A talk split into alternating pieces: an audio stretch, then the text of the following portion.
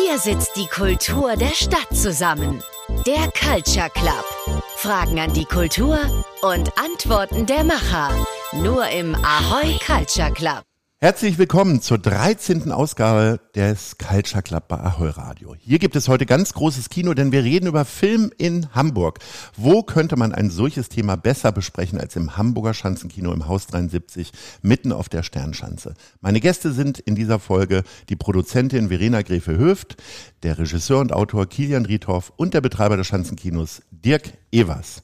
Lieber Dirk, du wurdest 1965 in Hamburg geboren. 2000 hast du die Outdoor Cine GmbH gegründet, einen der größten Freiluftkino-Veranstalter Deutschlands, mit der ihr unter anderem das Schanzenkino im Haus 73 betreibt. Also hier ist ein Dach drüber. Aber auch bundesweit in der Filmveranstaltungstechnik tätig seid. Seit 20 Jahren veranstaltet ihr außerdem mit dem Open Air Schanzenkino eines der kulturellen Sommerhighlights der Stadt. Also über 20 Jahre bist du quasi im Kinogeschäft. Äh, was ist denn da so besonders toll dran, dass du das schon so lange machst? Hm.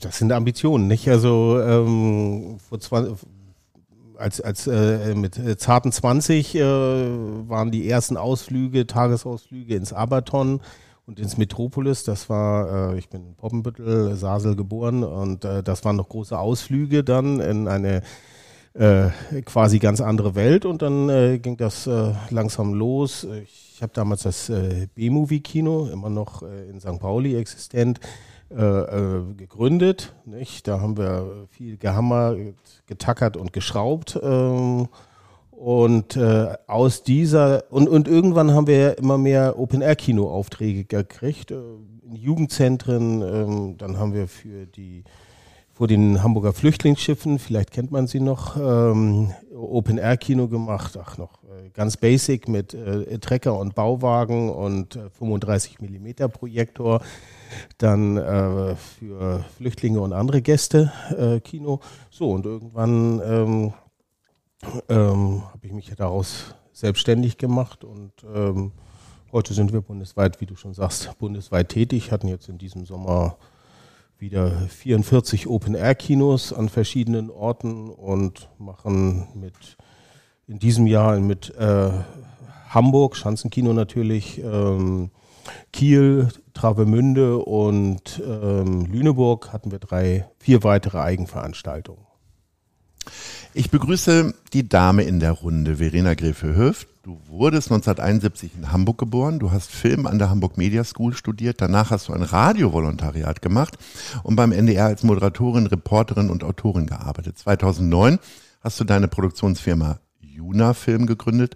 Du bist auch Mitbegründerin von WIFT Hamburg, Women in Film and Television einem Netzwerk für Frauen in der Filmbranche. 2019 gewannst du beim Filmfest Hamburg den Produzentenpreis für den Film Pelikan Blut. Was vermisst du am meisten? Jetzt bist du ja eigentlich nur noch Produzentin. Jetzt hast du ja doch eine ganze Menge gemacht. Äh, heute drängt es dich für eine Stunde mal wieder ins Radio. Ja. Äh, was vermisst du denn am meisten von den ganzen Tätigkeiten von früher? Ich habe das Gefühl, ich bin endlich da angekommen, wo ich hingehöre und äh, betrachte das als Weg. Ne? Also ich bin äh, gelernte Journalistin, habe halt nach dem Abi nicht sofort studiert, sondern tatsächlich ein Radiovolontariat gemacht. Habe beim Sender gearbeitet hier in Hamburg, den gibt's gar nicht mehr. Nämlich der hieß Alsterradio und hat Schlager gemacht. Der ist aus dem Radio 107 entstanden. Das werden die Althamburger noch kennen. Das war äh, zu meiner Zeit, zu Abi-Zeiten, ein Kultsender. Die haben richtig coole Musik gemacht und wir waren alle total geschockt, Nerd, Nerdy-Fans natürlich, ähm, dass dieser Sender dann aufhörte und daraus ein Schlagersender wurde. Ähm, da ich immer in den Journalismus äh, wollte, kam dann meine Mutter auf die Idee, Mensch, hier neuer Radiosender, bewirb dich doch mal. Und ähm, ich hatte da keinen kein Bock drauf auf Schlager, war gar nicht meine Musik und habe dann wirklich so eine einfach nur, um dann zu zeigen und demonstrieren, dass ich mich natürlich um meine Zukunft auch kümmern möchte, eine Bewerbung handschriftlich mit einem äh, mit einem äh, Schönschriftstift äh, geschrieben, noch so Ranken äh, an die Seite gemalt und ein Foto da noch so reingescannt und habe gedacht, die nehmen mich in 100 Jahren nicht, das ist so crazy. Und ich habe aber trotzdem eine Einladung Bewerbung bekommen und der Chef hat mir später erzählt, das war die erste Bewerbung, die wir mhm. gekriegt haben. Wir wollten die Frau kennenlernen, die das geschickt hat. Und dann hat es mir tatsächlich sehr gut gefallen, weil die Leute, die dann da angefangen haben, das war halt auch mein erster äh, richtiger Job, das war wie eine Radiofamilie, muss man schon sagen.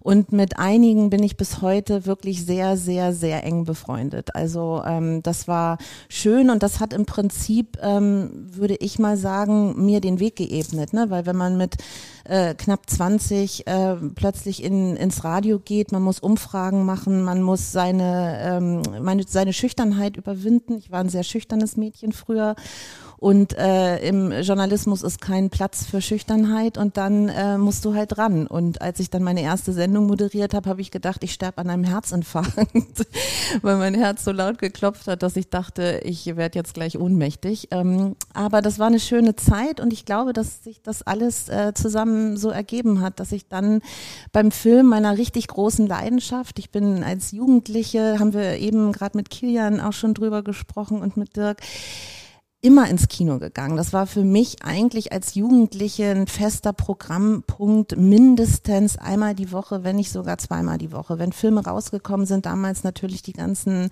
American Independent Filme, war ich ein großer Fan von ähm, Angel Heart, was es da auch immer gab, Blue Velvet. Ich war im Kino, also mit meinen Freunden und mit meiner Clique ähm, gab es gar keine Frage. Es kam ein neuer Film. Ich, äh, wir hatten Tickets. Das gehörte zu unserem, ja, zu unserem Alltag dazu. Kilian Riethoff, du wurdest 1971 in Jungenheim geboren, später hast du Regie an der Uni Hamburg studiert. Danach hast du verschiedene Film- und Fernsehproduktionen realisiert. Für dein TV-Drama Home Video hast du zahlreiche Preise erhalten, unter anderem den Grimme-Preis 2012. 2013 hast du deinen ersten Kinofilm, sein letztes Rennen gedreht. 2022 erschien dein Film Meinen Hass bekommt ihr nicht. Dein aktuelles Projekt ist Stella, ein Leben, der bald auch in die Kinos kommen soll. Was waren denn deine Filme, die dich geprägt haben bei deinen ersten Kinogängen? Also ich komme aus Hessen, aus einer Kleinstadt. Ähm, das erklärt vielleicht auch, weil wir hatten zwei lausige Kinos, die waren sehr zugig und ähm, ich habe sehr spät erst Kino entdeckt. Das war, glaube ich, in 14 und ich hatte da ein Date. Ähm, ich habe während dieses Kinobesuchs war Zurück in die Zukunft, war mein erster Film, jetzt mehr zu dem Mädel geschaut als zum Kinofilm. Also ich müsste ihn eigentlich nochmal sehen, um äh, letztes Urteil über das, den Film abzugeben. Aber das war meine erste Erfahrung. Eigentlich habe ich Film vor allem erstmal aus dem Fernsehen ähm, ähm, erfahren. Also meine ersten Kinofilme und die mich geprägt haben, waren, habe ich im Fernsehen gesehen und später dann auf der Leinwand. Das war Vertigo oder Der dritte Mann. Das sind auch mit meine Lieblingsfilme bis zum heutigen Tag. Und später habe ich die auf der Leinwand gesehen, oft. Und was fand ich toll, ähm, ist ein großer Unterschied, ob man was im Kino sieht, in der Dunkelheit mit vielen anderen Menschen, dieser ja, Radikalität von Bild und Ton ausgesetzt oder auf dem Fernsehen, wo doch alles gezähmter ist und die, die Ablenkungen größer sind. Aber das, da ging es los. Und ehrlich gesagt, ich glaube, man verliebt sich immer in dem Alter, wo man sich zum ersten Mal verliebt, auch ins Kino. Mhm. Das war bei mir so. Das war mit, mit 14, 15, 16. Da hängt man sein Herz dann an bestimmte Filme ran. Ähm, war Hamburg damals schon so ein Sehnsuchtsort oder warum bist du nicht in Frankfurt hängen geblieben, wenn du in Südhessen aufgewachsen bist? Ehrlich gesagt, ich wollte weit weg erstmal ähm, im Zivildienst und in Hamburg war keine Stelle frei. Da bin ich nach Kiel gegangen ein Jahr. Es war auch nett, aber jetzt keine. Und dann so mit so richtigen hessischen Dialekt? Ich rede nicht wirklich, also ich kann das jetzt machen, wenn du unbedingt hm? Wert drauf legst, aber so, keine Folklore lassen, hier. Lassen wir weg. Ja. Ähm, äh, von daher rede ich, also ich kann schon wirklich Hochdeutsch, äh, von daher bin ich dann von Kiel aus nach Hamburg gegangen, es war die größte Stadt, die sich anbot. Und ich glaube, was ich hier, was mich immer angezogen hat, war der Humor. Ähm, mhm. Der ist doch sehr speziell, fast britisch und ähm, ironisch, Understatement. Das mochte ich immer sehr gerne. Ähm, ja, und dann hat sich so ergeben, dass ich hier geblieben bin, weil ich hier Fuß gefasst habe und mein Leben sich hier mit der Filmschule, auf der ich war, ich war auf derselben Schule wie Verena ein paar Tage früher ähm, und äh, dann hat sich so ergeben und fühle mich sehr wohl hier. Also bei Kilian hat sich's ergeben, also vieles zumindest. Verena, wann war denn bei dir der Moment, dass du gesagt hast, äh, ich will Film machen, ich will wirklich selber Filme produzieren? Also ich habe mich anfangs gar nicht unbedingt als ähm, Produzentin gesehen, weil ich ja aus dem Journalismus herauskomme, auch Dokumentar, Dokumentationen gemacht habe, moderiert habe und eigentlich äh, Geisteswissenschaft studiert habe, Amerikanistik, Ethnologie. Also ich komme eigentlich eher aus dem kreativen Bereich und habe dann ähm, lange überlegt, Geschichten erzählen, Regie, ob das nicht ähm, meine Richtung sein sollte, müsste von meiner Biografie her. Und dann ähm, habe ich äh, mal einen Ausflug gemacht äh, nach Bayern, Augsburg, habe da äh, Kultursponsoring gemacht, habe für die Stadt äh, ziemlich viele Kulturveranstaltungen äh, konzipiert mit dem Team zusammen und dafür das Geld besorgt und kam dann zurück und landete dann bei Gabi Scheldler Gente, kennen wir wahrscheinlich hier alle, ähm, und äh, dachte so, ich äh, bin jetzt ähm, Anfang 30, ich kann eigentlich nochmal neu durchstarten. Ich, ich gehe jetzt mal dahin, wo mein Herz schlägt. Und das hat eigentlich schon immer für Kino geschlagen, seit ich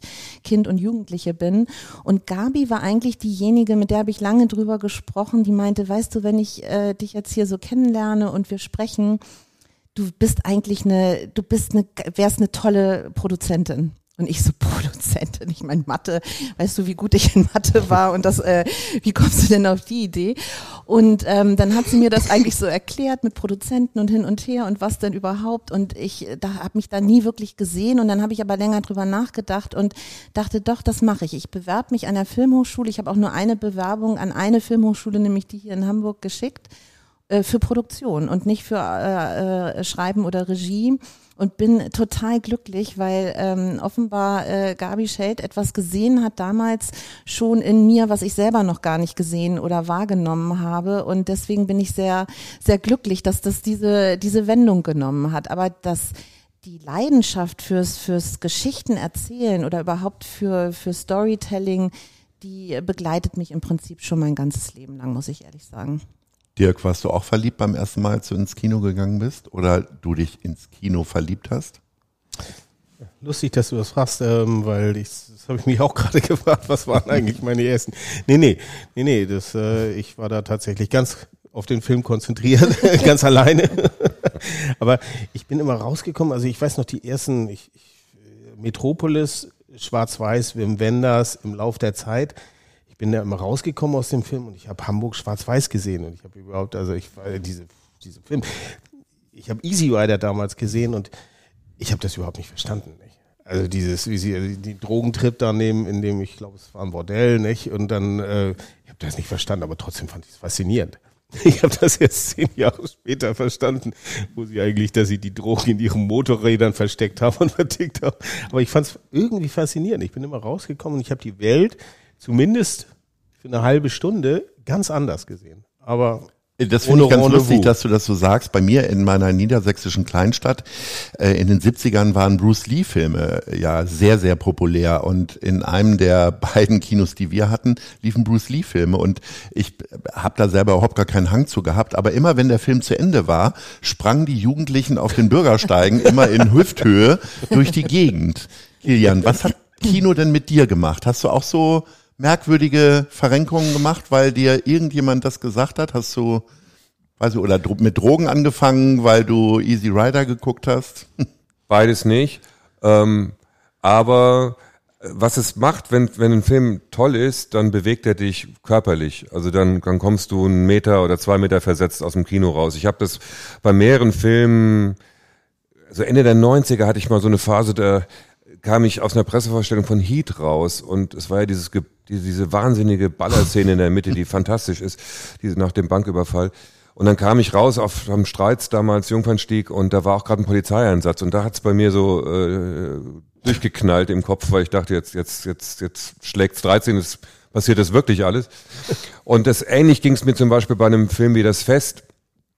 Äh, äh, diese, dieser grandiose Film von Winterberg Ende der 90er, wo du wirklich aus dem Kino kommst und körperlich dich umgewälzt und woanders hingebracht fühlst. Das mhm. ist enorm. Es gibt's aber auch mit Stars. Also wenn ich zum Beispiel Filme mit Steve McQueen sehe oder mit Robert Redford, dann fühle ich mich eine halbe Stunde wie Steve McQueen. Das ist ein toller Effekt, weil du kommst raus und fühlst dich so ganz bei dir und wahnsinnig präsent. Also du fühlst dich eben so wie die, wie diese, wie diese Typen. Hm, das kann, glaube ich, echt nur Kino. Diese körperliche Übertragung, das ist eigentlich das, was mich auch am meisten selber interessiert, wenn ich Filme mache. Also wie kriege ich es hin, dass ich das, was äh, ich selber fühle, körperlich übertragen kann auf andere Menschen, emotional und körperlich übertragen kann. das, ja, und ich glaube, da, da bin ich immer angesprungen, wenn Filme das hinken. Wenn sie mich mitreißen, wenn sie mich zum Lachen bringen, zum Weinen bringen oder mir Angst machen, der Marathonmann, alles so Filme, frühe Erinnerungen, meine Eltern waren weg, ich bin rauf zum zweiten Fernseher heimlich, setze mich vor den zweiten Fernseher, neben mir die Waschmittel, die habe ich auch wirklich äh, assoziiere ich mit dem Film. Das war so Waschmittel neben mir, so ein fetter Kübel. Und dann schaue ich halt den Marathonmann mit dieser berühmten Szene, sind sie ja außer Gefahr und, und das bleibt wirklich hängen. Also das ist ähm, ja überwältigt. Und ich mhm. glaube, Kino ist Überwältigung, das sucht man. Das stimmt. Dirk, was war denn dein erstes Hamburg-Kino-Erlebnis? Also was war dein erster Hamburg-Film? Was bringst du damit in Verbindung? Ähm, also da fällt mir, ich, ich weiß nicht tatsächlich, ob es der erste war, aber es fällt mir sofort ein, weil mehrfach geguckt und immer noch fantastisch, äh, der amerikanische Freund, nicht? Von Wim Wenders, nicht? Und, mhm. ähm, und dann da natürlich die Szene äh, im, im Elbtunnel, nicht? Der da über durch den alten Elbtunnel läuft und äh, habe ich mir mhm. natürlich äh, danach den alten Elbtunnel angeguckt, mehrfach und äh, ja, das äh, würde ich sagen, ist würde mir als erster Hamburger Film einfallen. Ja. Verena, was war denn dein prägendster Hamburg-Film? Also was ist so der Hamburg-Film für dich? Oh, der Hamburg-Film, das ist unheimlich schwer, weil ich ja hier auch aufgewachsen bin, aber bestimmt einer der Hamburg-Filme unter anderem ist auch Bandits gewesen. Ähm, äh, und äh, das weiß ich noch, den, den habe ich damals gesehen und, und, und fand das alles irgendwie ziemlich äh, klasse und cool. Ähm, mit einer ikonischen Kühlbrandbrücke. Mit einer ikonischen Kühlbrandbrücke, mit einem ikonischen Auto äh, sozusagen, ähm, wo ich immer überlege, Mensch, so ein Auto würde ich auch gern mal fahren, ein ja. DS. Ähm, ja, also das würde ich sagen. Und dann natürlich finde ich, also wenn man selber Filme macht, also ich weiß nicht, äh, ob es dir auch so geht, Kilian, aber ich finde seine eigenen Filme, selbst wenn die international Premiere auf welchen Festivals auch immer haben, ähm, wenn man die dann in seiner Heimatstadt zeigt, ähm, das ist immer für mich was, was Besonderes. Das sind auch besondere Momente, ne? weil dann die ganzen Leute, die einen unterstützt haben oder die mitgemacht haben, dann kommen. Das sind für mich auch immer besondere Momente. War das dann bei dem ersten Film Tore Tanz. Tatsächlich ja. so besonders? Das war wirklich besonders. Also das war sowieso ne, First Cut is the Deepest, wissen wir ja. Und ähm, der erste Kinofilm, der so eine Reise macht und dann in Cannes, ich war noch nie in meinem Leben in Cannes und dann kommst du mit deinem ersten Kinofilm dahin äh, und äh, darfst ihn dann später hier auf dem Filmfest zeigen. Im Cinemax 1 war das, äh, Albert ähm, hat das sehr unterstützt, alles sowieso, lange bevor wir die Zusage ähm, hatten in Cannes zu laufen, äh, waren äh, Katrin und, und Albert da eigentlich auch schon äh, sehr große Unterstützer und das war was total Besonderes. Tatsächlich habe ich diesen Film bei der Premiere auch gesehen und es hat mir komplett die anschließende Filmparty verhagelt hinterher. Ich weiß noch, äh, das ist ja die legendäre ähm, Party, äh, Staying Alive. Äh, mhm. und äh, wo man einfach das ganze Jahr eigentlich darauf wartet, dass die wieder ihre Party machen und ähm, dann diese bestimmte Szene, wo etwas gegessen wird, was nicht mehr ganz so mhm. frisch ist. Ähm, also ich kann jedem diesen Film empfehlen, man sollte ihn aber möglicherweise äh, mit größerem Abstand von Mahlzeiten angucken, zumindest wegen der Szene. Ja. Kilian, hast du erst einen Kinofilm aus Hamburg gesehen oder warst du vorher in Hamburg? Was war so dein Eindruck aus dem filmischen Hamburg? Ja, ich habe oder war es am Ende, weil du ja Fernsehen gesagt hast, das Großstadtrevier oder um was kann nein, nein, das war's nicht. Ich habe äh, tatsächlich ähm, in meiner Schulzeit habe ich von meinem späteren Lehrer Haag Bohm ähm, einen Film gesehen, keine Zeit für Tränen. Das war diese Geschichte von der Frau, die im Gerichtssaal den, den Mörder ähm, ihrer Tochter erschossen hat. Äh, den habe ich gesehen. Das ist ja ein Hamburg-Film, ähm, aber der, das ist ein toller Film. Ähm, ich habe einige Filme von Haag gesehen, die mich sehr beeindruckt haben, wie Nordsee ist Mordsee und ähm, äh, so, äh, herzlich willkommen, solche Filme, ganz toll. Der Film, der mich am meisten beeindruckt hat, äh, da war ich schon in Hamburg, das würde ich als mein Lieblingsfilm für, für lange Zeiten, glaube ich, aus Hamburg, ist Supermarkt von Roland Klick, weil der ähm, ein Hamburg-Gefühl schafft. Du siehst Hamburg, siehst den Isemarkt, die Isebrücke, denkst dir, was für eine Weltstadt. Ich meine, es ist eine Weltstadt, aber in dem Film kommt es ja auch so rüber mit von Just Vacano gefilmt, die Geschichte eines jungen Mannes, der sich durchschlagen muss äh, äh, und sich als Stricher verdingt, mit der ersten Musik von Westernhagen und so. Also ein Kultfilm, finde ich, mit einem wahnsinnigen Finale unten im CCH, wo sie einen Supermarkt eingerichtet haben. Äh, Gerade weil du Hamburg eben fast wie bei French Connection siehst, wo du wirklich denkst so, wow, also was für eine, ja, was für eine Weltstadt, in der wir sind. Mhm. Ähm, hast du hier in Hamburg auch schon einen Film gedreht, Verena? Äh, tatsächlich ist Tore tanzt in Hamburg entstanden. Stimmt, ja. Ne, der äh, sieht nicht so aus, äh, weil äh, äh, Katrin und Moritz auch sehr nach Locations gesucht haben, die jetzt, sage ich mal, nicht so bekannt sind. Große Teile spielen ja auch im Schrebergarten, aber der Film ist komplett hier in Hamburg entstanden. Und dann habe ich viele Jahre äh, ach so, dann die Antboy, die Kinderfilme, die ich gemacht habe. Mhm. Antboy 2 und 3, das ist ja eine dänisch-deutsche Koproduktion gewesen. Die haben wir auch hier gedreht. Ne? Das sind so äh, Kinder-Jugendfilme, Superheldenfilme. Ähm, da haben wir hier auf der Eisbahn gedreht und im Stadtpark und Planetarium und so. Das war auch sehr schön. Und jetzt aktuell drehe ich gerade auch einen Film in Hamburg, eine niederländisch-deutsche Koproduktion. Aber tatsächlich seit, ich glaube, acht Jahren das erste Mal äh, wieder in Hamburg. Ich habe lange Zeit eigentlich äh, im Ausland gedreht. Es gibt ja so ein bisschen die ungeschriebene Regel für Schauspielerinnen und Schauspielern, dass sie eigentlich äh, von überall Drehbücher herbekommen, nur meistens keine, die in der Heimatstadt gedreht werden. Jetzt habt gerade ihr beiden, Kilian und Verena, das ja doch ein bisschen mehr in der Hand.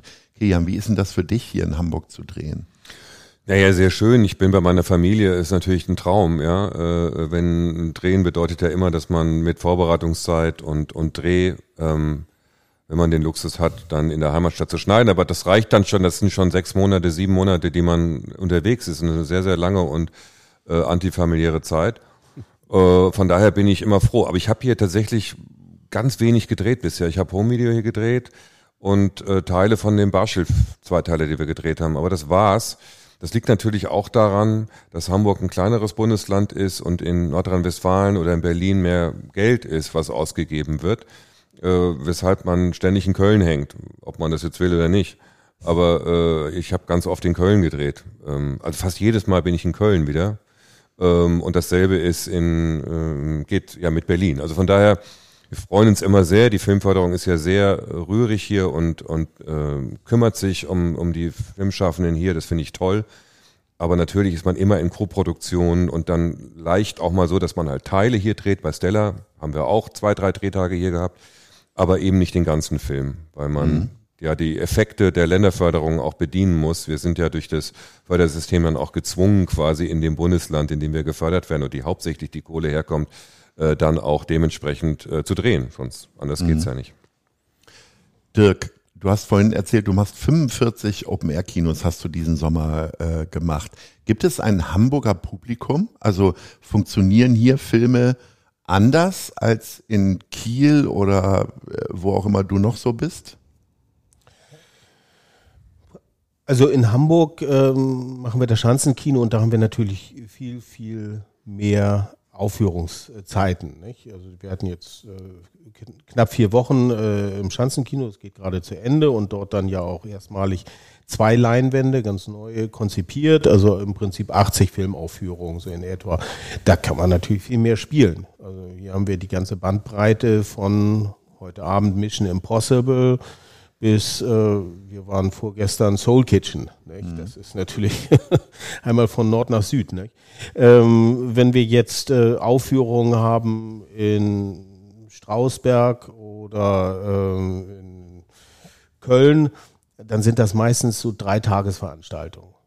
Und daneben, und da suchen wir dann, äh, da machen wir den Kunden dann Filmvorschläge. Das ist dann natürlich eher weniger Arthouse. Nicht? Dann ist das ist so, dass die Schnittmenge zwischen ähm, guten Mainstream, äh, nicht zu äh, Popcorn-lastig, aber äh, auch ähm, es muss ein Masse, einen Massengeschmack treffen. Nicht? Insofern ist es schwierig. Aber dieser Patriotismus, den man ja den Hamburgerinnen und Hamburger immer nachsagt, das sieht man, glaube ich, auch schon bei den Sehgewohnheiten. Ne? Also ich bin zum Beispiel jemand, der sich bestimmte Filme gar nicht so oft anguckt. Bei manchen macht es ja auch gar keinen Sinn, wie bei Six Sense beispielsweise mit Bruce Willis. Ähm, aber äh, so ein Film wie Soul Kitchen, der zieht dann trotzdem wieder über 300 Leute. und äh, bestimmte Filme ja auch Bandits oder auch durch die äh, eine Stadt sieht einen Film, hebt Hamburg seine Klassiker schon immer wieder hoch, oder? Also Open Air Kino ist ja noch ein bisschen was anderes als äh, ein Arthouse Kino, nicht? Also wir ähm, äh, wir zielen auf äh, ein größeres Publikum, zumindest mit dem Schanzenkino, mit einer Kapazität von 1000 Gästen.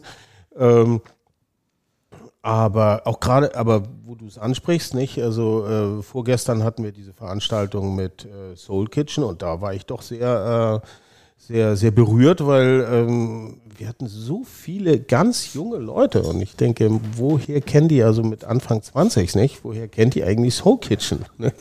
Und, äh, Gute Erziehung, die Eltern geben das dann weiter. Unbedingt, unbedingt. Nicht? Also es ist, äh, war, war eine ganz fantastische, fantastischer Abend, ähm, wobei wir ansonsten vor dem Hintergrund der, der, der Streaming-Dienste ähm, eigentlich nicht mehr viel Repertoire zeigen. Ich habe früher, ähm, als wir im B-Movie noch gemacht haben oder eine Zeit lang im 3001 Kino gearbeitet, da hatten wir ja noch viel mehr Repertoire. Äh, also als Kinomacher äh, bin ich da immer ein bisschen jetzt auf Distanz, weil wenn ich für ein Netflix-Monatsabo drei Klicks vom gesamten Repertoireprogramm entfernt bin, ähm, habe ich mein Eindruck ist, dass Repertoire eigentlich ansonsten nicht mehr im Kino, äh, es im Kino sehr schwierig hat. Ja. Und kaum noch diese Filmreihen, wie sie früher gab, nicht? Also wir haben dann nochmal die Filmreihe im B-Movie, haben wir das ganz viel gemacht, nicht? Äh, ich glaube, das zieht nicht mehr so, nicht? Es muss schon sehr, ich programmiere die Open-Air-Kinos und, und, empfehle den Kunden ähm, bundesweit eigentlich eher sowas, kein Film älter als zwölf Monate im Open-Air-Kino. Mhm. Das ist echt schade, muss man sagen, oder? Also muss ich, also ehrlich gesagt, äh, gerade auch als, als Mutter von zwei Teenagern, ich motiviere meine Kinder extrem, alte Filme zu gucken. Und ähm, bin immer erstaunt und auch positiv überrascht, wie viel die davon mitnehmen. Und das ist, glaube ich, äh, auch eine Frage von ähm, Zusammenspiel zwischen Kultur, Bildung. Ne? Also ähm, das finde ich, äh, ist da leider, muss ich sagen, ein bisschen auf den Hund gekommen. Dabei wäre Hamburg eigentlich perfekt, um mal so ein Pilotprojekt zu starten, wo man ähm, Medienfilm als eigenes Schulfach ähm, einfach auf den, auf den Stundenplan schreibt. Anstatt es einfach jedem Lehrer äh, so zu überlassen, sondern wirklich Medienkompetenz und Filmkompetenz kon ganz konkret auszubilden. Denn ähm, das ist das, womit Kinder und Jugendliche sich einfach beschäftigen. Neben Musik und neben äh, bildender Kunst, was ja auch auf dem Lehrplan steht, et etwas raufzuschreiben, was deren täglich Brot ist und es nicht einfach dem Mathelehrer zu überlassen, zu sagen, Mensch, heute habt ihr aber ganz toll das einmal eins gemacht, jetzt gucken wir, schauen das scharf. Das finde ich einfach äh, ein, ein Armutszeugnis oder traurig, mhm. ähm, dass man das irgendwie als Gesellschaft nicht, nicht besser hin, hinkriegt, weil ich glaube nämlich schon, dass das nicht, äh, das, also das ist bestimmt richtig deine Beobachtung, Dirk. Ich glaube aber nicht, dass per se ähm, Kinder oder Jugendliche äh, für sowas nicht offen sind. Ich glaube, die kennen das Angebot nicht, die sind nicht rangeführt worden. Ne? Es findet im, im Bildungssystem nicht statt. Und wenn man nicht zufällig einen engagierten Lehrer hat, ähm, heute, wie gesagt, habe ich äh, den äh, Kilian und Dirk schon erzählt, mein Sohn guckt heute Oppenheimer, gerade mal achte Klasse, mit einem sehr ambitionierten Lehrer, nachdem die vier Tage lang eine Radtour gemacht haben, finde ich echt cool. Aber das liegt natürlich nur an, an einem äh, ambitionierten Lehrer, der sagt, das mache ich jetzt mal mit einer achten Klasse. Ansonsten ähm, passiert da wenig. Das ist schade, weil ich glaube. Auch ein ganz neuer Film, nicht? Oppenheimer ist ein neuer ist Film, ähm, aber ich habe auch mit meinen Kindern zum Beispiel zurück in die Zukunft, weil du das gesagt hast, die sind mega Fans. Meine Tochter hat nerdy-mäßig sich sofort ein T-Shirt gekauft, Back to the Future, mit dem Auto drauf, ähm, als wir gereist sind. Wir haben Fotos von dem Originalauto äh, sozusagen mit denen zusammen gemacht. Die sind riesige Back to the Future Fans und können da total viel mit anfangen und äh, fanden das richtig cool. Wir haben alles, äh, alle Filme dann zusammen geguckt, ne? Also mhm. ich glaube auch, was total wichtig ist, ähm, ein Bewusstsein dafür zu schaffen, dass nicht was neu ist automatisch gut ist. Also mhm. Also wir erleben ja gerade jetzt äh, äh, über Netflix äh, diesen riesigen Supermarkt an Angebot und wir ertappen uns selber dabei, dass wir abends äh, einen Film aussuchen wollen und anderthalb Stunden später äh, verzweifelt die Suche aufgeben, weil man dann nichts findet, was jetzt wirklich gut ist. Ähm, es gibt natürlich so einen Vorteil gegenüber älteren Filmen, dass die zu langsam wären oder mh, hm, ja, also komisch aussehen, also nicht mehr wie die neuen Sachen. Und dafür ein Bewusstsein zu schaffen, sich mal kurz drauf einzulassen. Ich habe neulich nochmal Kramer gegen Kramer gesehen. Das ist ein Film, der total mithalten kann. Der Tempo, also er ist sogar sehr überlegen, weil er ganz klar und gut erzählt ist. Heutzutage beobachte ich, dass gerade durch Netflix und äh, durch die Streaming-Angebote ähm, sehr viel Wert auf die ersten, auf das ähm, Schaufensterangebot, auf die ersten fünf bis zehn Minuten gelegt wird. Also es ist gar nicht mehr ähm, die Absicht von, von A nach Z zu erzählen, also das Z sozusagen verblasst, wie die Geschichte ausgeht, wie eine Serie ausgeht, weil man im Grunde genommen erstmal nur auf den Verkauf, auf das erste Angebot zielt. Und das ist, das ist total schade, weil natürlich Filme oder Kunstwerke immer das Wichtigste ist das Ende. Also was, ne? Also mhm. wir können sozusagen auch das Leben ja nicht ohne den Tod begreifen. Also wenn wir darüber nicht reden wollen, sondern nur sagen, es geht geil los und den Rest äh, schauen wir mal, das ist schade. Und, und ich glaube, das kann man an alten Filmen lernen. Die Geduld, ähm, die, die Größe, die viele Werke haben, die eben zu Klassikern geworden sind, wie Fahrraddiebe habe ich neulich gesehen, gerade wieder. Das erzählt ganz viel über das Leben. Und diese erste Vorurteilswelle, dass es nicht ganz so bunt und schnell ist, abzubauen, weil die, die Filme haben Geschwindigkeit, nur sie haben sie im Inneren und nicht auf dem Äußeren. Verena, warum bist du eigentlich nicht Regisseurin geworden? Was fandst du so doof an dem Job? nicht, nicht doof, aber ich ähm, habe mich dann an, an unserer Filmhochschule als, als äh, äh, für Produktion beworben und mich hat dann tatsächlich das begeistert ähm, an meinem Job, äh, dass es das Alpha und Omega von allem ist. Ne? Also man äh, ist von der Drehbuchentwicklung und bis hin zur Auswertung, man macht halt sozusagen den ganzen Bogen einmal mit. Und das hat mich dann doch sehr schnell so begeistert, ähm, dass ich dachte, ich bin gerne ein guter Sparing-Partner für Autoren und, und, und Regie. Ne? Also das, das macht mir Spaß und ähm, ich bin, glaube ich, eine gute Dramaturgin sowieso aufgrund meiner Ausbildung und Arbeit. Aber ähm, ich finde, ähm, ja, dass es da Leute gibt, die bestimmt sehr gut mit Schauspielern umgehen können, die äh, Schauspielführung ähm, äh, praktisch äh, inhalieren und toll machen. Und ich bin ganz glücklich ähm, in meinem Job, weil, weil ich empfinde den als sehr multitasking, ist Regie natürlich auch, da musst du auch so viel verschiedene Sachen können und machen, aber ich bin dankbar, dass ich auf diesen, äh, auf diesen Track gesetzt wurde. Ähm, ich wäre da von, von mir aus wahrscheinlich alleine gar nicht drauf gekommen und bin jetzt sehr, sehr glücklich, weil ich merke, mir das Kreieren von Dingen und auch das Zusammenbringen von Menschen macht mir wahnsinnig viel Spaß. Also manchmal treffe ich, egal ob es jetzt eine Regie oder Kamera ist und die kennen sich nicht und ich denke, oh, die beiden würden so toll zusammenpassen. Ich, ich lade die mal ein zum Essen oder ich mache die mal bekannt, vielleicht ergibt sich da was. Also mir macht dieses Menschen zusammenbringen äh, wahnsinnig viel Spaß und ähm, ja, ich, ich bin da sehr glücklich, wo ich bin. Kilian, du ahnst meine Frage. Ja, also ich würde nicht ausschließen, dass ich mal ähm, ins Produzentische ähm, äh, mich auch bewege, aber äh, die Zeit ist endlich. Also ich habe, mir macht am meisten Spaß, Geschichten zu entwickeln, die Umsetzung mit Schauspielern zu arbeiten. Ähm, ich kriege bei meinen sehr guten ProduzentInnen, mit denen ich bisher zu tun hatte, schon mit, wie viel Arbeit auch damit verbunden ist, die ich jetzt zwar interessant finde, aber auch äh, mir ganz schnell als Nervtöten vorstellen kann. Es ist ja viel mit also Konstruktionen zusammenschmieden, Stress aushalten, weil Finanzierungen zusammenbrechen. Also da, äh, da habe ich lieber meinen eigenen Stress. Ähm, mir das jetzt zusätzlich noch dazu aufzuhalsen, das wäre zu viel. Also ich, ich, äh, je älter man wird, desto fokussierter, äh, glaube ich, sollte man werden. Und ähm, von daher freue ich mich total, wenn das Leute gut können weil ich glaube, dass ein Produzent mehr ist als ein Geldbeschaffer, sondern auch immer inhaltlichen Einfluss hat auf das, was man macht. Also man geht schon eine Ehe ein. Und äh, das ist das erste Gegenüber, was man hat, wenn man Geschichten entwickelt, wenn man sie auch schneidet. Und das ist wichtig. Also ähm, äh, man braucht ProduzentInnen, die ähm, sich nicht, je, vor allem je länger der Film geht, sich nicht dann irgendwo aufs Geld einsparen konzentrieren, sondern immer die inhaltliche Verantwortung mit übernehmen und das, was man ursprünglich mal vereinbart hat in der Honeymoon-Phase, bis zum Schluss mit vollem Herzen leben. Also wenn mhm. man das hat, ist es äh, perfekt. Ja, Dirk. Du hast tausende von Filmen geguckt. Hat es dir nie in den Fingern gejuckt, mal Regisseur oder Produzent oder vielleicht Schauspieler zu werden? Vielleicht schon mal irgendwo mitgewirkt, was wir nicht wissen? Schon wieder eine Frage, die ich mir gerade im Stillen gestellt habe.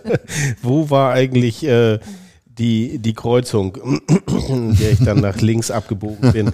Äh, ich habe ich hab einen Film gemacht und das war mal ein, ein Schulfilm. So, nicht? Äh, mhm. Den haben wir auch tatsächlich an verschiedenen Orten. Das war jetzt nicht so eben mal am in, in, in, der, in der Schulpause so, sondern da haben wir auch Keller angemietet und, äh, und, und dann ich habe ihn auf Super 8 gemacht. Ich, ich will ihn die ganzen Jahre schon mal digitalisieren lassen. nee, aber dann, äh, ich weiß nicht, äh, da, da ging es mir dann vielleicht eher so wie dir. Äh, so Menschen zusammenbringen, nicht? Und das, das hat sich auch so dynamisch entwickelt, nicht? Das, es gab damals nämlich eigentlich die Lebensphase der, der Politik, damals äh, turbulente Zeit in Hamburg, ähm, äh, das war die Hafenstraße, das waren besetzte Häuser. Ähm, wir haben dann, dann damals äh, der, der, der zweite Pol neben der Hafenstraße, das war damals in, der, in St. Pauli die Brigittenstraße als Kulturzentrum. Da haben wir dann angefangen, eigentlich eine Küche zu machen. Und zu dieser Küche, sogenannte Volksküche, so nannte man das damals, äh, gab es dann äh, immer mehr ein Kulturprogramm und was bot sich an? Wir hatten irgendwo noch ein Segel liegen, äh, dreieckiges, das haben wir dann unter die Decke getackert und äh, da dann mit 16 Millimeter drauf mhm. gehalten. Also erste Filme, während alle eine Suppe schlapperten, gezeigt. Und ähm, und das äh, dann dann kamen plötzlich 35 Millimeter Projektoren dazu. Mit dem Zusammenbruch der DDR gab es dann plötzlich ein einen riesen Fundus äh, an, an mobilen 35 Millimeter Projektoren. So gingen wir dann rüber und, und dann, äh, und dann hat hinten der, der Sportraum, äh, die, die sind rausgegangen aus dem Kulturzentrum und dann haben wir gesagt, ja gut, dann, dann machen wir da jetzt mal ein Kino rein. Ne? Mhm. Das ist das B-Movie heute. So, und ich glaube, das war der Punkt, da stellte sich dann irgendwie nicht mehr die Frage, Filme zu drehen, sondern es ging dann eigentlich nur noch, Filme zu zeigen. Und daraus hat sich das entwickelt.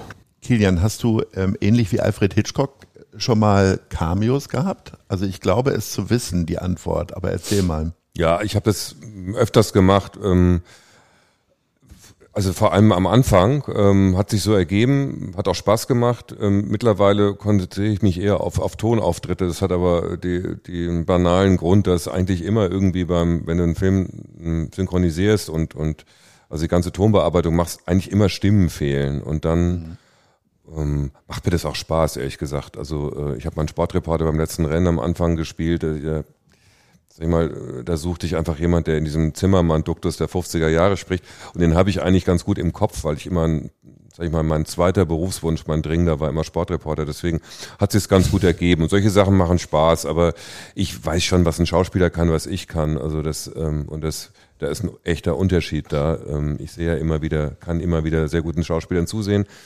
Und ähm, diese Hemmungslosigkeit, wenn die Kamera läuft, die haben halt sehr gute Schauspieler, die haben wir nicht. Deswegen sind wir keine Schauspieler geworden. Das ist auch okay so. Mhm. Verena, äh, bist du irgendeine Schrebergartenbesitzerin bei Tore Tanz gewesen? Nein. Nee, aber ich komme in der Anfangsszene. Ähm, tatsächlich meine ganze Familie kommt drin vor, weil das war der, der, äh, der ganze Anfang, den wir hier an der Elbe gedreht haben. Wir hatten natürlich kein Geld für gar nichts. Also äh, wenn ich äh, Leuten sage, für wie wenig Geld wir diesen Film gedreht haben, äh, schlagen immer alle die Hände über den Kopf zusammen. Und Sag wir, doch mal, für wie viel? Für 250. 1000 Euro. Euro. Hm. Genau, wir hatten ganz, ganz, ganz wenig Geld. Was kostet in Hollywood schon das Catering? Genau, noch nicht mal wahrscheinlich. Ja. Ähm, und äh, das war alles self-made und wir hatten dann natürlich äh, Komparsen gebraucht für diese Taufszene am Anfang und haben in unserem Freundeskreis und hier und da und an der Uni noch gefragt und wie das dann so ist, war das ein äh, stürmisch-regnerischer Tag äh, in Hamburg und unsere äh, 25, äh, 30 Komparsen, die wir da alle liebevoll vorbereitet äh, haben, davon sind dann so fünf gekommen, äh, woraufhin äh, allen natürlich die Haare zu Berge standen und ich sofort den Anruf bekam, dann habe ich irgendwie meine kleine Familie eingepackt und meine Tante und meine Mutter. Ich habe alle angerufen, alle ins Auto verfrachtet und dann sind wir da schnell an die Elbe gefahren, um das irgendwie äh, von jetzt auf gleich äh, aufzufüllen. Und deswegen äh, bin ich tatsächlich ähm, in der Anfangsszene von äh, Tore tanzt zu sehen. Aber das ist mein einziger, ein, ein, ein verzweifelter Cameo-Auftritt. Dirk, als Gründer vom B-Movie, beziehungsweise auch als Macher hier im, in der Schanze, stehst du nicht zwingend für Glamour und für Hollywood-Filme. Äh, trotzdem die Frage, fehlt den Hamburger Kinos so ein bisschen auch diese ganzen Riesenpremieren, die ich hier erlebt habe in den 90er und Nuller Jahren. Für Tom Cruise wurde für Mission Impossible die Premiere noch vorm Streits alles abgesperrt. Da geht man heute auf die Barrikaden für, wenn Straßen oder der Jungfernstieg autofrei gemacht werden soll. Clint Eastwood war hier. Also ganz viele Hollywood-Stars habe ich selber hier noch erlebt und irgendwann sind die Verleiher alle nach Berlin gegangen und die Premieren finden jetzt nur noch in Berlin Mitte statt. Also mit der Frage weiß ich nicht, ob ich da der richtige Ansprechpartner bin. Also in der Tat. Ähm, ja, weil ja drumherum die ganze Berichterstattung jetzt ja auch fehlt, ne, dass es überhaupt Kino gibt. Das ist ja auch eine gute Möglichkeit, durch solche Premieren mal auf sich hinzuweisen. Die gibt's hm. ja eigentlich gar nicht mehr, außer beim Filmfest.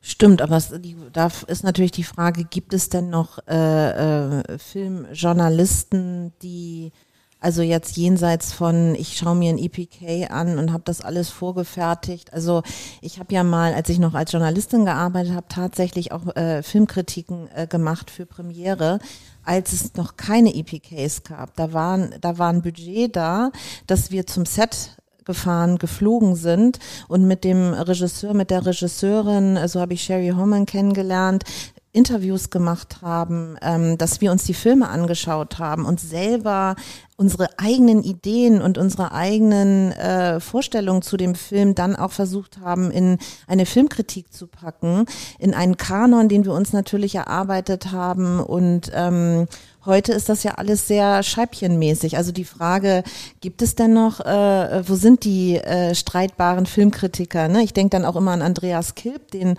kann man mögen, nicht mögen. Ich habe das geliebt, was er geschrieben hat, muss ich sagen, weil er sich immer mit, mit Film äh, auseinandergesetzt hat. Und auch wenn er einen Verriss hatte, dann hatte man trotzdem immer das Gefühl, da ist jemand, der kennt das Kino und der liebt das Kino. Und der setzt sich damit einfach ernsthaft auseinander. Und es ist nicht eine ein Abschreiben eines Pressetextes, den irgendwie, weiß ich nicht, äh, irgendjemand mal so ein bisschen lieblos vorgefertigt hat, sondern da gibt es eine Auseinandersetzung mit dem Medium.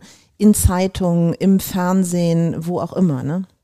Vielleicht um da einzuhaken, ich, ich, ich weiß jetzt nicht, ob die, die, der große Glamour, der große rote äh, Teppich fehlt in Hamburg. Was finde ich fehlt und das äh, bedauere ich sehr. Ich glaube, es gab den Schnitt während Corona. Also es fehlt die, die cineastische Donnerstagsbesprechung in den Medien, wie ähm, das Hamburger Armblatt und äh, die Hamburger Morgenpost.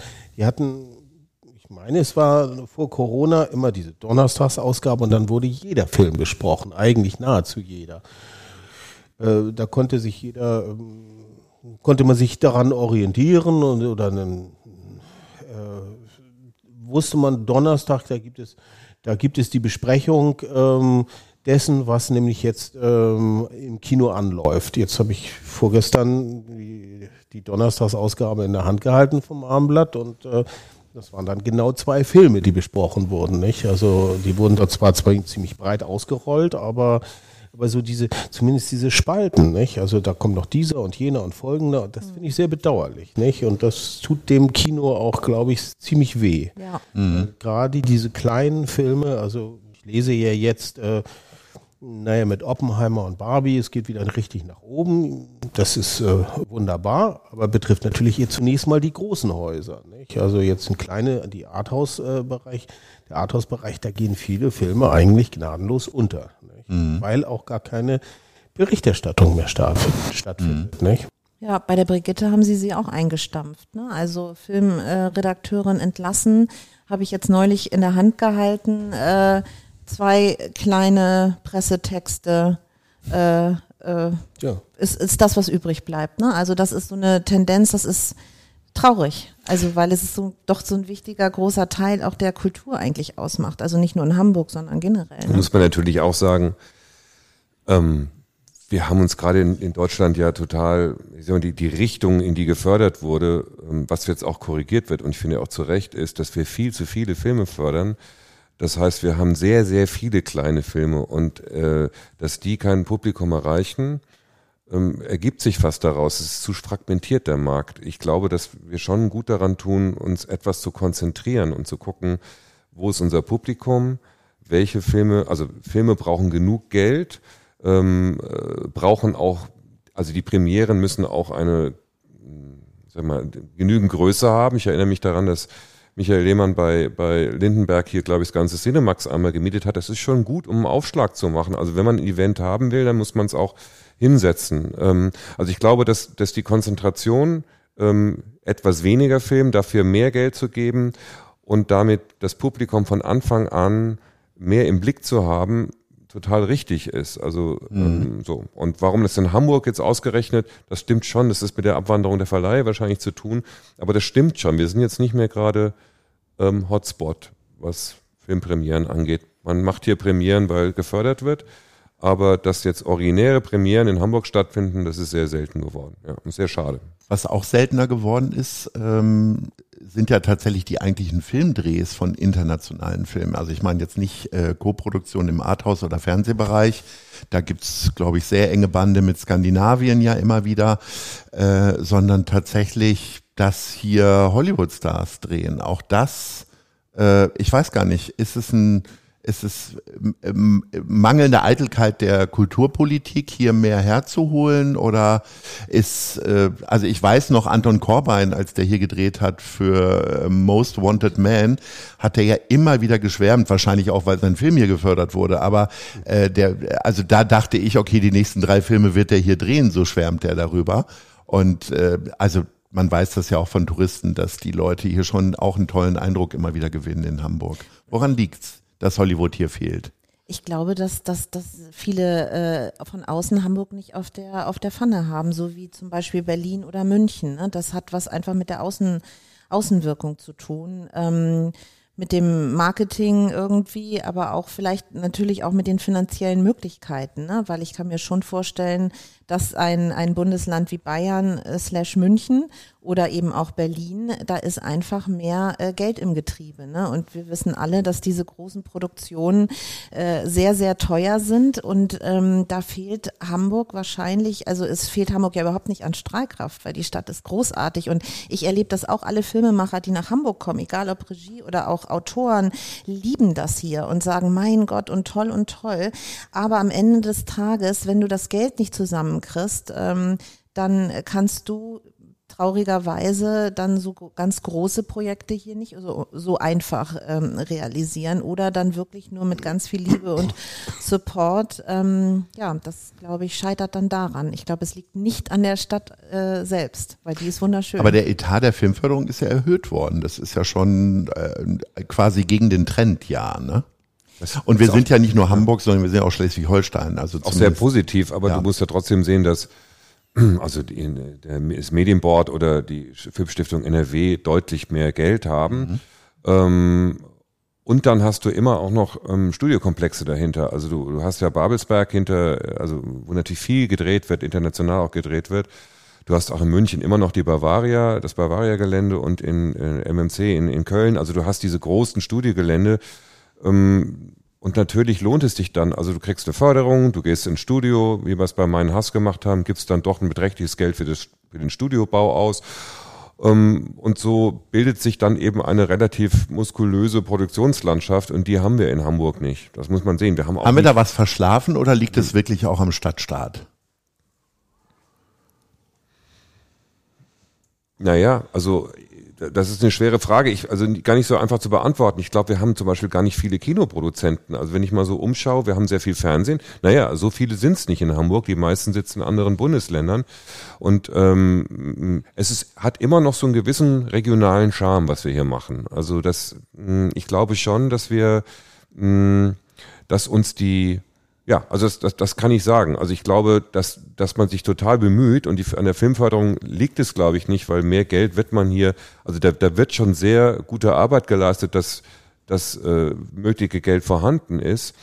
Aber wenn man jetzt auf Hamburg schaut, wir sind nicht vergleichbar mit den Bundesländern, die ich gerade genannt habe. Von der, vom, von der Fehlen uns nicht nur Produzenten, sondern Gewerke. Ich weiß, vor Corona hatten manche Filmproduzenten totale Probleme, ausreichend Gewerke Ja. zu haben, also Leute, die fürs Licht und für den Setbau zuständig sind, weil damals war halt, also vor 15 Jahren ist jeder nach Berlin gegangen, auch aufgrund der günstigen Mieten, gar nicht, weil es so kreativ da ist und genügend Kellnerinnen und Kellner äh, äh, Arbeitsstellen gab. Deswegen haben wir hier Get On Set gegründet, ähm, zusammen mit verschiedenen Leuten und der Förderung äh, und der Hamburg Media School, ähm, weil uns Leute fehlen. Also ich drehe aktuell hier einen Kinofilm und ähm, es ist wahnsinnig schwer. Die Leute sind alle in, äh, in kilometerlangen Serienproduktionen bis Ende 2024 verhaftet und ähm, ich kriege für Kinoprojekte äh, kaum Leute. Und wir haben jetzt, also wie gesagt, Juna Film unterstützt auch Get On Set, wo wir auch Leute, die branchenfremd sind, ausbilden. Die kommen dann sozusagen in unsere äh, in unsere Firmen und ähm, da haben wir uns halt mit vielen verschiedenen äh, Filmfirmen zusammengetan, um diesem dieser Problematik entgegenzuwirken. Das ist aber, würde ich jetzt mal behaupten, kein Hamburg-spezifisches Problem, weil wenn ich irgendwie in andere Bundesländer reinhorche, die haben auch ähnliche Probleme, aber hier haben wir sie definitiv, ähm, dass, äh, dass es zu wenig äh, Nachwuchs gibt tatsächlich im, im Filmgeschäft und ähm, dadurch, äh, ne, wenn man dann Kinder hat und mit Schulen zu tun hat, dann merkt man auch warum. Ne? Weil wenn sozusagen äh, die ähm, vom Berufsinformationszentrum in die Schulen gehen, haben die alles, ihr ganzes Portfolio, aber nichts davon hat mit Film zu tun, weil es kein klassischer Ausbildungsberuf ist, ne? weil die nicht wissen sollen, wie sollen sie äh, Kinder, Jugendliche dafür begeistern, äh, vielleicht äh, eine Spezialmaskenausbildung zu machen oder doch ins Kostüm zu gehen. Ne? Man kennt natürlich die Kostümdesigner oder was auch immer, aber Kostüm beim Film, das ist in deren äh, Portfolio gar nicht drin. Und somit irgendwie, oder, oder äh, Kinder und Jugendliche, die vielleicht ganz gut in, in, in Mathe sind, aber jetzt auch nicht unbedingt Bock haben, äh, Mathe zu studieren. Produktionsleitung, ne, Herstellungsleitung, das ist in deren, in deren Welt kommt Film nicht vor. Also sind Jugendliche, ähm, die da vor der Frage stehen, was will ich mit meinem Leben machen, werden nicht mit diesen Fragen konfrontiert. So, und das ist natürlich äh, ein Problem. Deswegen hat die Filmbranche ganz extreme Nachwuchsprobleme in, in allen Gewerken, würde ich jetzt mal sagen, außer Regie und Kamera äh, und Produktion eigentlich auch nicht, weil ähm, das an den Filmhochschulen ausgebildet wird. Ne? Weil es da natürlich klassische Filmhochschulen gibt. Ähm, wir haben kein Problem im Bereich Kamera, Autoren und Regie, aber in allen anderen Gewerken schon. Ich finde es übrigens eine sehr, sehr gute Initiative, dass das dass mit stärkeren Ausbildungsprogrammen da ist. Wir hatten natürlich jetzt auch einen Overkill an, an, an Produktionen. Also die letzten fünf, sechs Jahre war ja so, dass man also wirklich äh, mundgeklöppelt hinter Mitarbeitern her war, um die irgendwie reinzukriegen in, in Filmproduktion. Äh, und da kam auch ein Missverständnis zum Teil auf, dass, dass irgendwie jeder, der noch nie was gemacht hat, sofort ähm, Regieassistent oder, oder Aufnahmeleitung macht. Das ist dann auch nicht gut für die Produktion. Also ich glaube, dass man, da, da stimme ich total mit dir überein, Verena, dass man wirklich äh, das als Ausbildungsberuf macht, dass man Verständnis dafür kriegt, dass es Handwerk ist in allen Bereichen äh, und dafür ja eine Begeisterung schafft. Das ist ganz wichtig. Ja. Das wäre doch, ich höre zum ersten Mal davon und aber das äh, diese Initiative gehört doch ins Kino. Also warum habe ich denn noch gar keinen äh, Trailer gesehen im, im, im Werbebereich? Also Ja, da ist das, da hat man sie ja ganz direkt. Rege ich an. Es ist äh, sozusagen Initiative von unserer Filmhochschule. Ich glaube, der Film muss erst noch gedreht werden von Kilian. genau, wir, wir tun uns da zusammen. Aber ja, das äh, äh, werde ich mal so weitergeben. Förderung äh, unterstützt das natürlich auch extrem mit Geld und allem Pipapo. Die Stadt Hamburg, äh, also wir sind da irgendwie gut dabei, weil ja, man muss sich ja irgendwie selber helfen und dann kann natürlich jeder Einzelne, ne, also äh, was dafür tun. Ich bemühe mich immer an den jeweiligen Schulen ganz konkret, indem ich Berufe vorstelle, indem ich Initiativen schaffe, dass Kinder und Jugendliche mal einen kleinen Kurzfilm drehen, ähm, sich dafür begeistern und ähm, ja, dass man auch an Stadtteilschulen dafür wirbt. Es gibt da ja Kinder und Jugendliche, die vielleicht total interessant, äh, interessiert sind an Bau oder an Tischlerei. Warum machen die nicht Setbau? Warum gehen die nicht ins, ins Szenenbild? Warum gehen die nicht in diese Richtung zum Beispiel auch? Ne? Also da gibt es so viele Möglichkeiten, aber das ist, ähm, wenn man nicht selber aus der Branche kommt, ist es für viele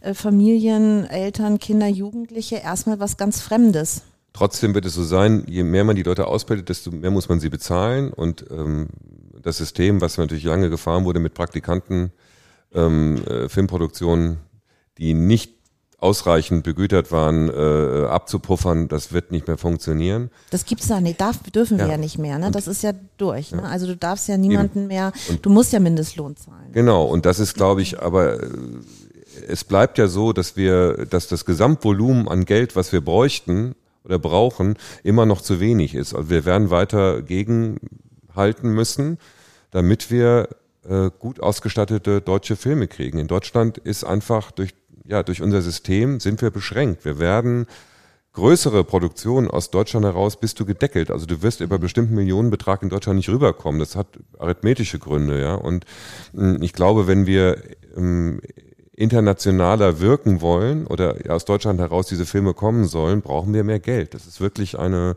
äh, sonst wird es immer ins Ausland abwandern, ja, die Kräfte. Wir haben eine Stunde lang über Hamburg und Film gesprochen.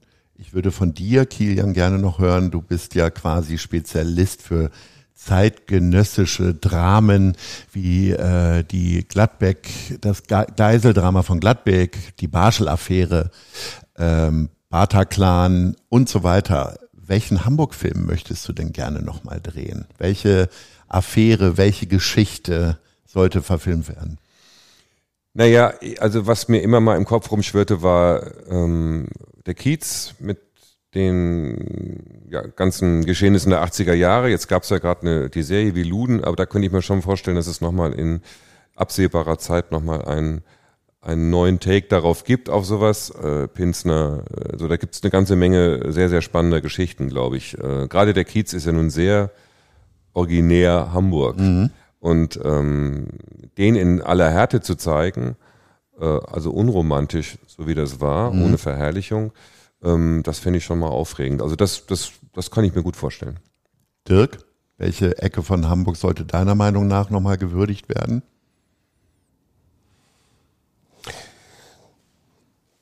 Ich, ich, ich hatte vorhin ein bisschen drauf rekurriert, nicht äh, diese Zeit äh, der, der Hafenstraße, der äh, Kiez in der Nähe quasi, aber einen anderen Fokus. Ich glaube, äh, eine filmische Aufarbeitung dieser Zeit, damals auch äh, die autonomen, ja, ähm, äh, das war ja eine große Melange, nicht? Die Anti-AKW-Bewegung, Brockdorf und sowas nicht. Also da fehlt mir eigentlich mal was in dem Spielfilmbereich ohne Klischee, ähm, aber eigentlich da fehlt mir ein bisschen eine Aufarbeitung. Da könntest du dann ja dramaturgischer Berater werden als. Das ähm, würde ich lieber zeigen, als nach wie vor. Verena, für welches Thema würdest du dich entscheiden? Oder vielleicht sogar auch eine Person, keine Ahnung, Helmut Schmidt oder. Ähm, äh, ich habe ganz viele Ideen und Themen im Kopf, aber eine Sache, die ich wahnsinnig gern auch mit meinem Background würde das gut zusammenpassen, ähm, äh, wäre, ich würde gerne einen Kinofilm machen über die Spiegelaffäre. Mhm. Das würde ich, glaube ich, machen, politisch, journalistisch. Das würde mich reizen. Wir vier hatten ja auch eine wunderbare Affäre mit dem Culture Club. Ich möchte mich recht herzlich bedanken, liebe Verena, lieber Dirk, lieber Kilian.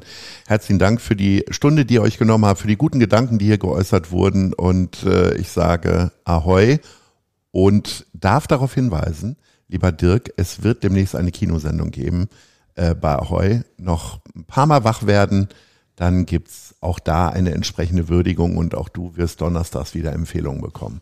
In diesem Sinne, Ahoi. Das war die Hochkultur auf Ahoi. Der Culture Club. Danke fürs Zuhören.